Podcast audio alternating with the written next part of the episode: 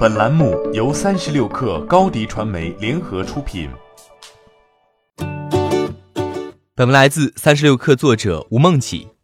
任何关于新 iPhone 的消息都会引起人们的关注。最近，关于 iPhone 又传来两条新的消息。彭博社爆出，即将发布的 iPhone 上的苹果 logo 将从中间偏上移到手机的正中间，以方便用户知晓反向充电的位置。新 iPhone 将加入反向充电功能，可以为苹果无线耳机或苹果手表充电。另外一条消息是，苹果公司正在开发屏下指纹技术，以便应用在 iPhone 手机上，但预计将在明年甚至是2021年的 iPhone 上才会应用到这项技术。届时，iPhone 将实现 Face ID 和屏下指纹两种识别技术共存。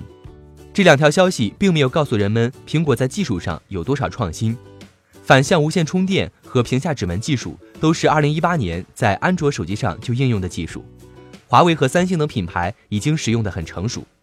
在价格上，虽然供应链方面传来的消息称 iPhone 制造成本下降了百分之十左右，但考虑到中美之间的新增关税问题，新 iPhone 的价格可能不会下降。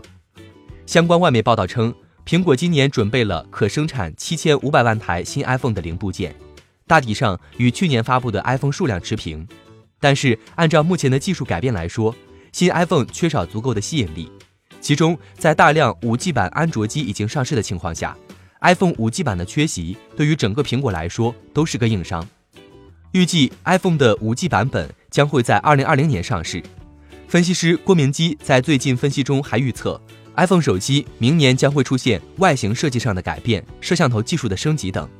这些预测将会对 iPhone 形成一个很强的销售预期，大量用户可能会因此将换机周期推迟到明年。